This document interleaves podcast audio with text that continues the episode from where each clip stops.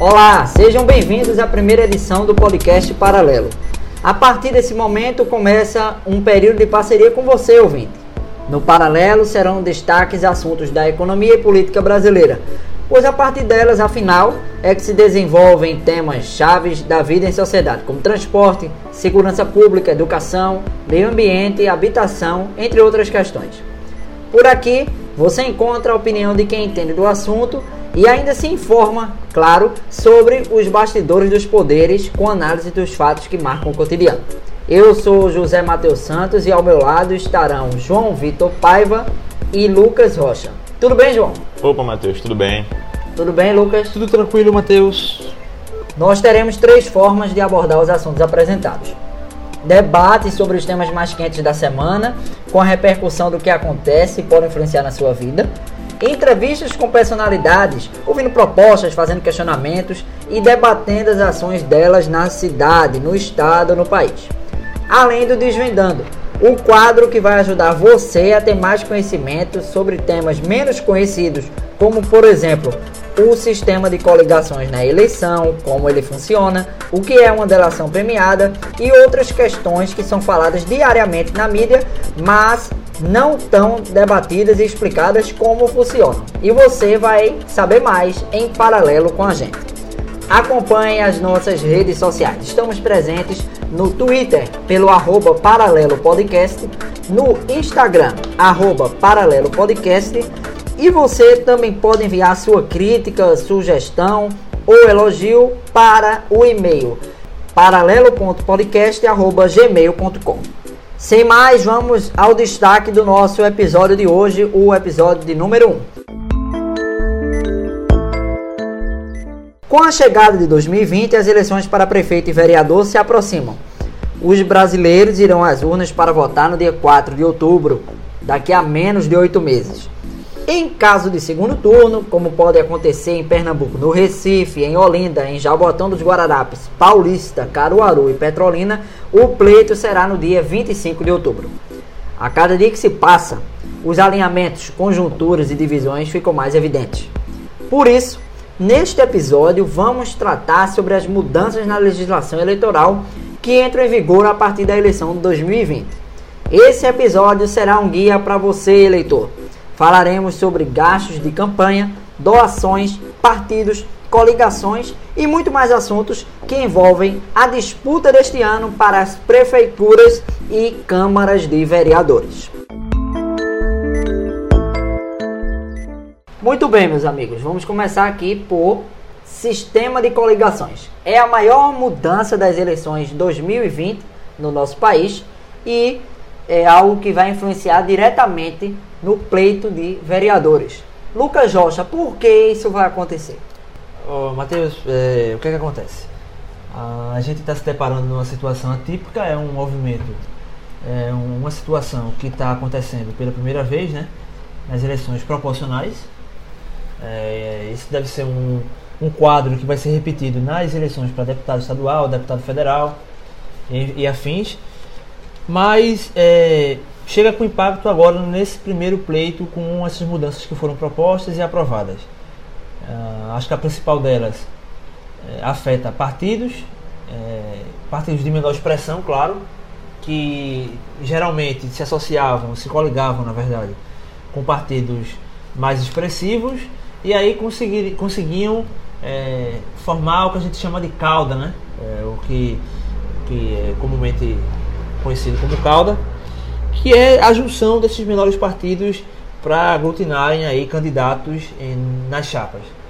E nesse, nesse sentido, as chapas ganhavam candidatos de partidos menores que tinham a possibilidade de, de vencer as eleições, de ocupar esses cargos, baseados justamente é, nessas coligações, que deve ser diferente, já que é, não, é, não será mais permitido as coligações. Essa questão, Lucas, principalmente uma das coisas que vai acontecer em relação ao sistema de coligações é que, por exemplo, antes, como você disse, eram feitas as conexões entre os partidos e muitas vezes os partidos se coligavam. Vamos fazer aqui uma suposição. É, exemplo, um partido como o PT se coligava com o PRB em determinado município. O PT é um partido de centro-esquerda e o PRB é um partido de centro-direita, um partido ligado ao campo conservador e também com muitos evangélicos presentes no partido e ele adota esse discurso da bancada evangélica que tem atuação e representatividade também no Congresso Nacional. Então, a partir do momento que o eleitor dava um voto para um vereador ou um deputado do PT, ele poderia também eleger um deputado do PRB. Por quê? Na eleição para vereador ou deputado é o sistema de coligações, ou seja, os votos daquele conglomerado de partidos são todos somados, é feito um coeficiente eleitoral a partir dali e entram os primeiros colocados desse grupo de partidos que se uniu na eleição para vereador. Então, se eu voto num candidato do PT, eu posso também estar ajudando a eleger um candidato do PRB. Não que eu tenha votado diretamente nesse candidato do PRB, mas que se a chapa proporcional conseguir duas ou três vagas, além do do PT, pode entrar alguém do PRB com a ajuda daquele meu voto que foi depositado na urna. Isso tende, João Victor Paiva, a fortalecer os partidos na sua avaliação em termos ideológicos? Então, Matheus, eu acredito que isso vai servir para deixar o jogo muito mais claro para o eleitor, porque ele, como você falou, às vezes o, o eleitor ele deposita o voto na na, na ideia que aquela chapa coloca à frente, como por exemplo na Frente Popular de Pernambuco que aconteceu. Não era para não era para uma eleição proporcional, era para majoritário, claro. Mas só para a gente pegar o exemplo, para que a gente tinha o PSB, o PT, o PTB, o PDT, o PR, o PP, o PCdoB, o PSC, e aí vão mais outros partidos de, de centro-direita, de direita, dentro da mesma chapa com partidos de centro-esquerda e de esquerda.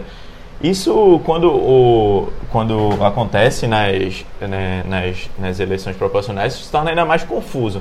Porque o eleitor ou a eleitora vota num partido de direita, por exemplo, e aí pode ser o, o que, é que acontece na, na soma das, dos votos para a coligação. Você vai puxar alguém que, com seu voto, vai acabar puxando alguém que não tem nada a ver com o que você acredita ou que você deseja, deseja eleger naquela eleição. Isso é bom para partidos como o PT, o PSL ou a Aliança, se conseguisse se regularizar, porque são partidos que são reconhecidos pelo, pelo eleitor pelo seu apelo ideológico, vamos assim dizer, tanto para um lado quanto para o outro, né? Mas pode ser que gerem um problema para os partidos menores, né? Que vinham a reboque desses, desses partidos, mas serviam para...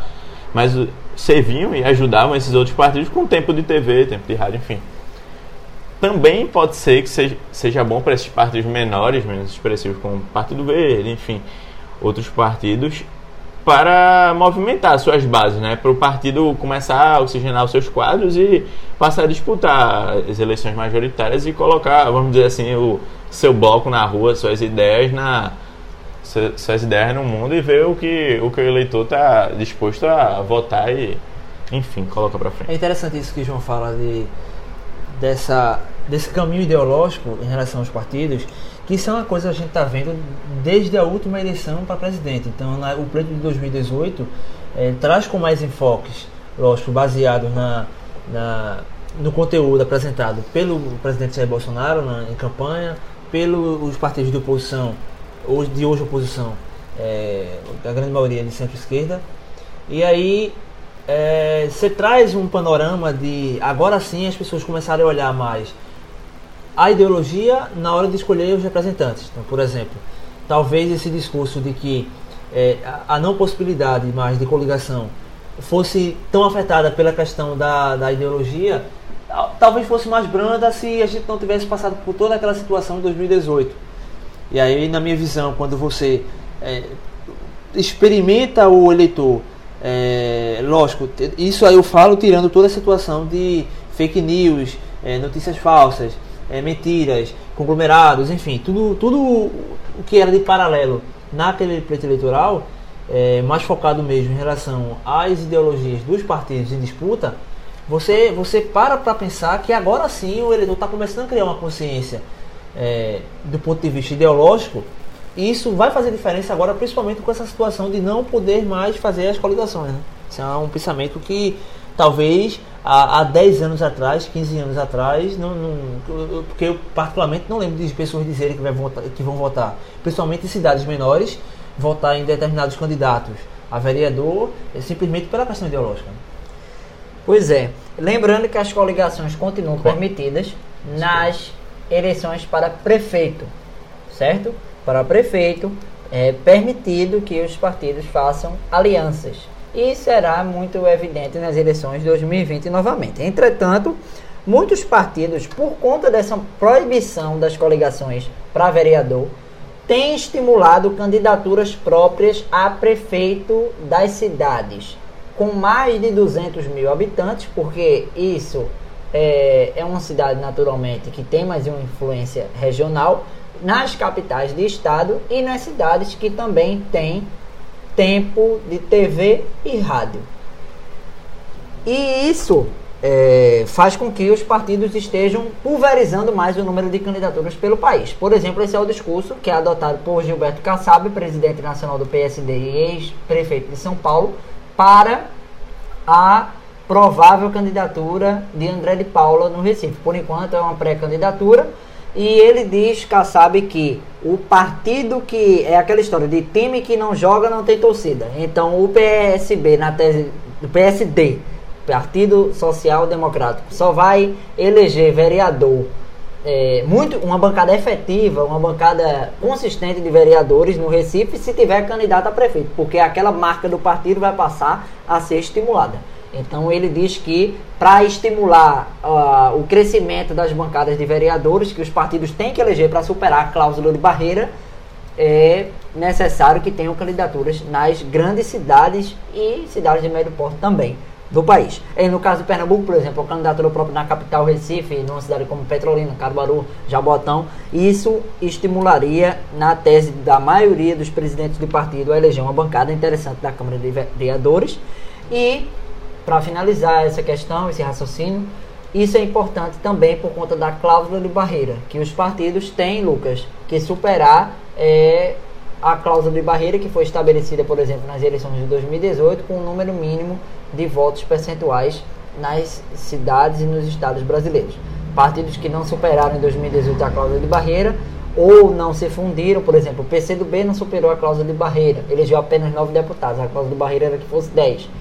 E o PCdoB teve que se fundir ao PPL para continuar tendo vida orgânica e ter direito também ao fundo eleitoral e fundo partidário. Você está ouvindo o Paralelo Podcast no Twitter e no Instagram. Você pode nos acompanhar pelo arroba Paralelo Podcast. Envie sua sugestão de pauta, crítica ou elogio para paralelo.podcast.gmail.com E também nas eleições de 2020, assim como ocorreu em 2018, 30% das candidaturas é, proporcionais, no caso nessa eleição de vereadores, têm que ser preenchidas por candidaturas femininas.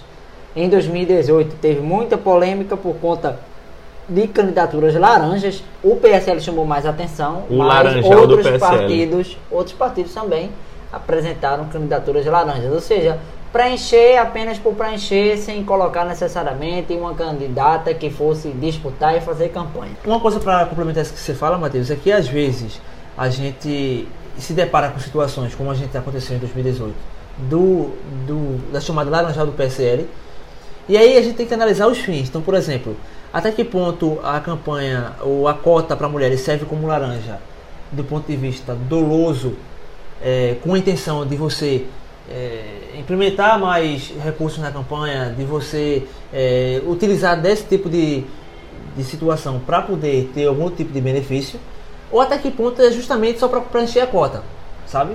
Então acho que isso é uma situação pertinente de que, ah, a gente está colocando mulher é, na disputa somente porque tem que preencher a cota, para mim isso é uma situação. Não vou dizer que está correto.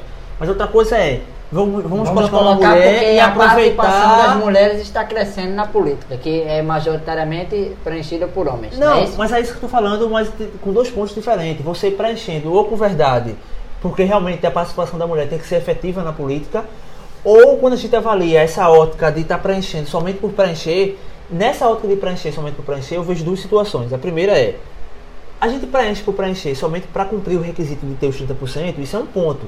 O ponto para mim que torna pior essa situação é quando você preenche os 30% de mulheres, mas aí você utiliza dessas mulheres para, por exemplo, aumentar a sua receita no partido, é, servir como é, situações fantasmas para para fabricação de, de chapinhas. Vocês estão me entendendo? Bem nesse sentido assim. Até que ponto é também interessante.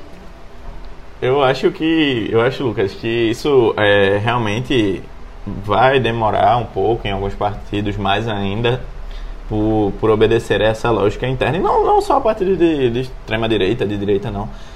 Partidos naturalmente.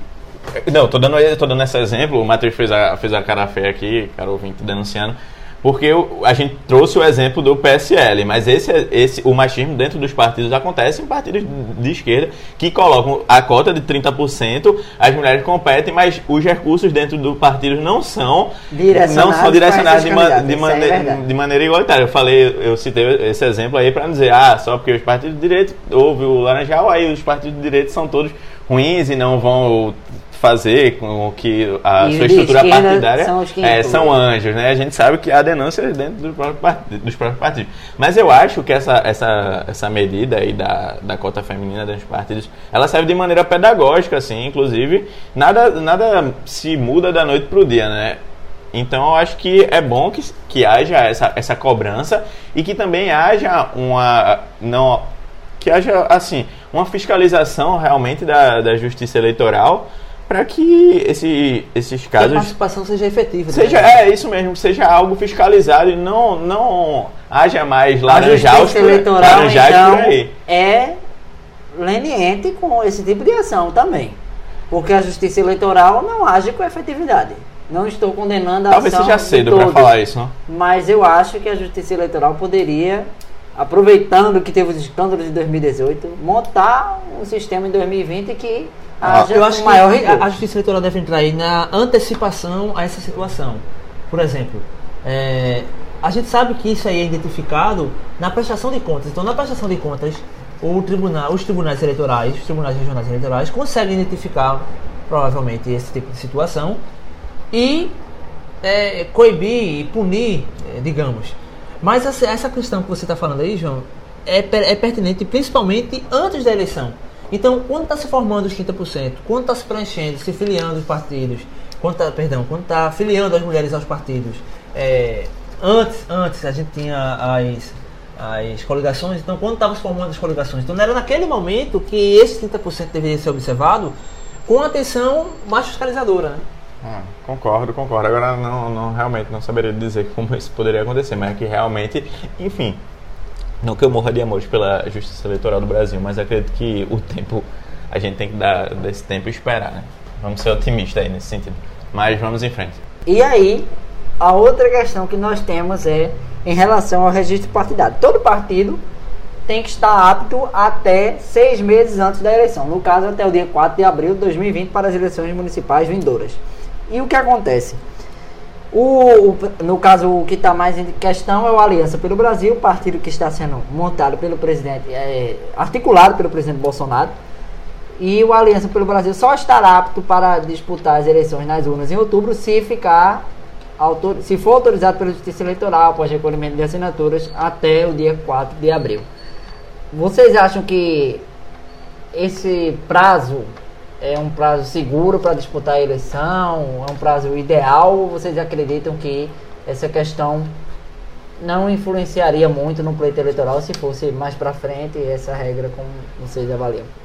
Eu acho que não influencia muito hoje, principalmente nas eleições, na eleição para proporcional, para vereador, é, pela falta hoje da coligação. Acho que quando você parte atrás é, na formação do partido e já entra para disputar a eleição, é, dependendo da coligação, talvez você saia com um pouco de desvantagem em relação a partidos já consolidados ou partidos já com tempo de atuação.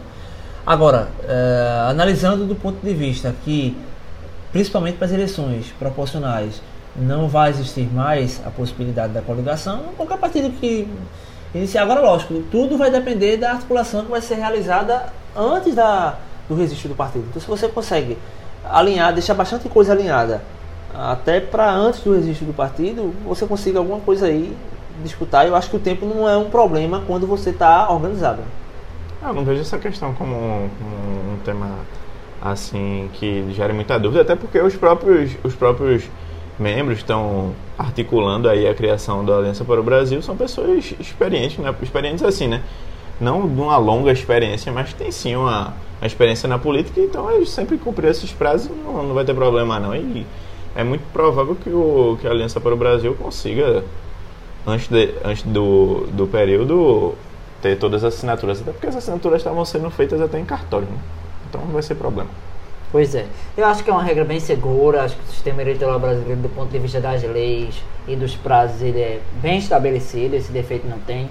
Acho, por exemplo, que a urna eletrônica é um avanço do Brasil, uma conquista, um orgulho, deveria ser pelo menos um orgulho para todos os brasileiros. Na minha avaliação, há quem conteste, mas estamos no Estado democrático.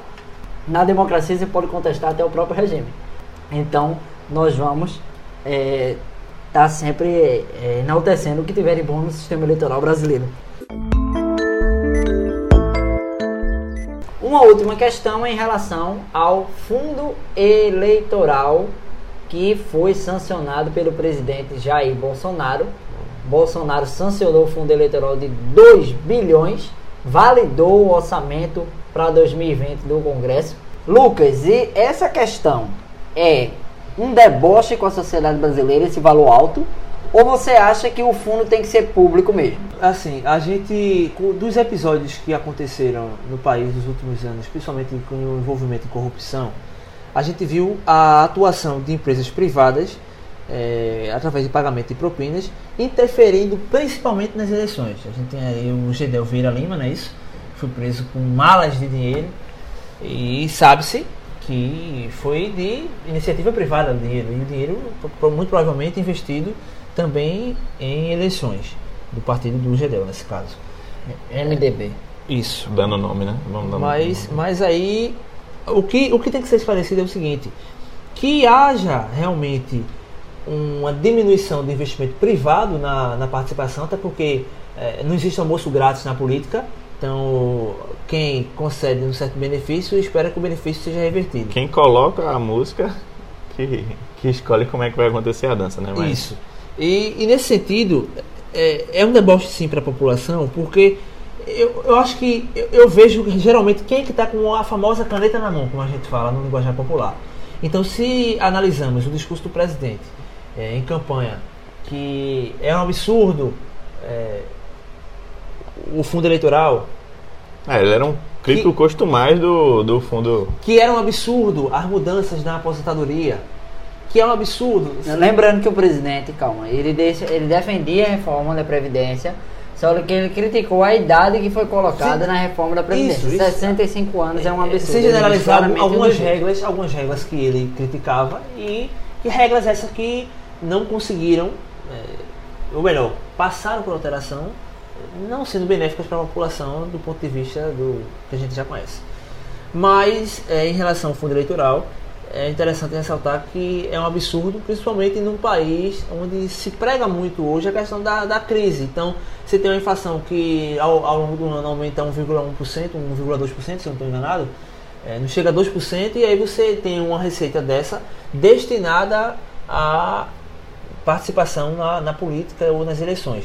Aí casa justamente com o tema que a gente discutiu anteriormente a questão do registro dos partidos, e aí você pega a população é, sofrendo por situações de saúde, a gente vê aí o Rio de Janeiro uma extrema calamidade por questão de, de recursos hídricos, é, questões ambientais, a gente passou durante 2019, e tudo isso culmina com destinação de dinheiro público, muito dinheiro público para fundo eleitoral, criação de novos partidos, e aí a população chega um momento que entra em colapso do ponto de vista até moral em relação a esse sentido. É, lembrando que o fundo partidário não é o fundo eleitoral. O fundo partidário é um valor que é destinado mensalmente para a manutenção, o custo das despesas do partido. Conta de luz, conta de água das sedes dos partidos, telefone, enfim, é uma mistura de verba pública e doações privadas onde entram dotações orçamentárias da União, ou seja, também sai de recursos da União a questão do fundo partidário e há também doações, claro, naturalmente, quem quiser doar um valor determinado para a manutenção de um partido é de livre e espontânea vontade e é permitido também. O fundo eleitoral é retirado do Tesouro Nacional. O presidente Bolsonaro agora sancionou é, 2 bilhões, né, aprovado pelo Congresso no final do ano passado, para a campanha de 2020 e ele é destinado apenas para ano eleitoral e, em tese, exclusivamente para as campanhas. Né? Se há um desvio disso, certamente as autoridades vão investigar ou foi feito fora da lei. E há essa diferença entre os dois. Por exemplo, para as eleições de 2020, a estimativa é de que, eu vou citar aqui apenas os, alguns partidos para a gente ter noção, o PT receba do, cerca de 195 milhões de reais, o PSL 189,3 milhões, isso é de acordo com a bancada na Câmara. Né? O MDB, terceira maior bancada, 153,4 milhões, PSD, quarta maior na eleição, 145 milhões, PP 137 e assim segue até os menores. O que menos vai receber aqui entre os que têm representatividade na Câmara dos Deputados, porque esses são os que têm direito, por exemplo, a participar do debate, é o PRTB do vice-presidente Hamilton Mourão, 6,2 milhões de reais. João Vitor, esses valores, você acha que é também um deboche em relação à sociedade, que é, os partidos poderiam articular um movimento contrário e como você vê essa distribuição equitativa em relação à proporcionalidade das bancadas na Câmara? Então, acredito que realmente é, é um. Se a gente para para pensar assim, isoladamente, é um dinheiro muito grande que sai do, dos cofres públicos para manter essas instituições que nem sempre têm um respaldo da população. Né? A gente vê aqueles índices que saem todos os anos de confiança nas instituições e cada vez mais os partidos vão. É uma tendência dos últimos anos os partidos perderem a credibilidade diante da sociedade. Agora, se a gente focar Na verdade, muito... a política é, já tá, né? Agora, eu acho que a gente termina fazendo um debate raso que se estende toda a, a população de que a, a classe política e de que esse dinheiro do, do fundo partidário, embora seja um dinheiro muito grande realmente, ele é o grande causador de todos os males. Ele é o causador do hospital público que está em frangalhos esse dinheiro está sendo tirado da educação. Eu acho que o, o que mina realmente assim é, as contas públicas realmente são outros fatores. É o fato da gente cobrar muito mais imposto de pessoas que são mais pobres proporcionalmente, as pessoas mais ricas pagam menos impostos aqui no Brasil. Eu acredito que esse é um, esse é um debate que, que pode ser feito normalmente, com vários debates devem ser feitos dentro da democracia, mas é algo que se torna muito raso, assim, do ponto de vista geral mesmo, da, é, diante da conjuntura é um debate justo, mas termina se tornando algo que desvia nosso foco, vamos dizer assim. Agora, é, não, eu não acredito que seja um, um, um sistema perfeito, mas diante da, das doações, como a gente vinha e como vinha sendo feito até 2014, se eu não estou enganado, até as eleições de 2014 ficou muito, muito claro isso, de que haviam não três partidos disputando a eleição, que no caso foi o PSB, com Marina, o PT com o Dilma e o PSDB com a S, mas assim, os partidos, como, como o Lucas havia mencionado, era quem, quem pagava toda aquela festa, no caso a Odebrecht, a OAS e demais grandes empresas, grandes corporações. Lembrando que tudo isso acontece porque houve a proibição do financiamento privado, como o João Vitor citou, inclusive na campanha é, presencial retrasada, e nós tem, criamos aí, na minha avaliação, um radicalismo de que não pode o financiamento privado. Campanha presidencial passada, Matheus, só um PS. Não, a, o problema no fundo eleitoral, o problema na, na, questão das doações das empresas foi em 2014. Então. A passada foi em 2018. É, é que eu ter, ter, ter, como atual, né? Certamente está entendendo. Está entendendo, é. assim. Não, mas na outra eleição de 2014, para ficar mais claro. E então, na minha avaliação, foi criado um radicalismo. Particularmente, eu tenho muitas restrições ao financiamento privado, porque realmente cria um sistema de corrupção desenfreado e uma irregularidade muito grande e um estelionato com o eleitor sério, correto, como é a maioria dos brasileiros. Mas eu acho que poderia, se houvesse uma fiscalização rígida da justiça eleitoral e mecanismos que, de transparência que mostrassem ao eleitor como ele poderia ver quem são os doadores, isso poderia ser resgatado na minha avaliação. Mas acho que não é o momento agora, mas eu acho que mais para frente poderia ter sim. Talvez na propaganda eleitoral tivesse, na hora que passasse um candidato, uma taja dizendo quem são os principais doadores daquele candidato. Nos adesivos viessem assim ao redor na borda, é, quem estava financiando boa parte daquele instrumento específico. Então acho que poderiam ser criados mecanismos para esse retorno, não no momento atual, porque realmente ainda há parte da classe política corrompida e é, o judiciário não está preparado para uma fiscalização efetiva. Mas eu acho que esse debate poderia ser instalado para o futuro. Agora, avaliando o momento, vejo como a questão do fundo público é bastante essencial, mas é, acho que não deveria durar muito tempo. Principalmente agora nesse momento de crise, boa parte da população com razão questiona isso. E aí, é, essa é a minha avaliação, basicamente. É, Os colegas têm algo a complementar? Eu, eu concordo com você, realmente, Matheus. Eu acho que realmente, principalmente os super doadores, né? Porque são pessoas físicas que doam, mas existem pessoas e pessoas, né? Existem pessoas que doam, vamos dizer assim, 10 reais, 20 reais, 50 reais para um partido, para um, um candidato, para uma campanha. Existem pessoas que vão estar tá doando, vamos dizer assim, milhões. Cinco, é, eu ia dar um exemplo mais razoável: 50 mil reais, 100 mil reais e então, Não. realmente, a gente, a gente espera que a justiça esteja mais, mais atenta a esses super doadores. Se tem que existir a doação privada, que exista com é, o limite. Então, se tem um limite é, disposto na legislação, entretanto, tem que se exigir que esse limite seja atendido. Que a legislação aponta que uma pessoa pode doar, pode doar perdão, apenas 10% do rendimento é, anual anterior e está provado aí por A mais B que muita gente está doando aí, inclusive com valor mensal, com valor, perdão, é, que exorbitante, valor exorbitante que passa inclusive do disposto em lei. Como é que então tem que se tem que se cobrar uma punição para essas pessoas e começar a, a delimitar é, é, requisitos para poder que a população não sofra com, com esse tipo de, de prática. Sistema de coligações, registro partidário, fundo eleitoral, diferença para o fundo partidário, cota feminina. Nesse episódio nós falamos desses pontos da eleição 2020. Muito obrigado, João Vitor Paiva. Obrigado, Matheus, caro ouvinte também. Lucas Rochas, até semana que vem. Até a próxima, obrigado a todos. Você sabe, mas não custa lembrar que é possível ouvir o paralelo em qualquer lugar e na hora que você quiser. Indique o Paralelo Podcast para amigos, familiares e colegas.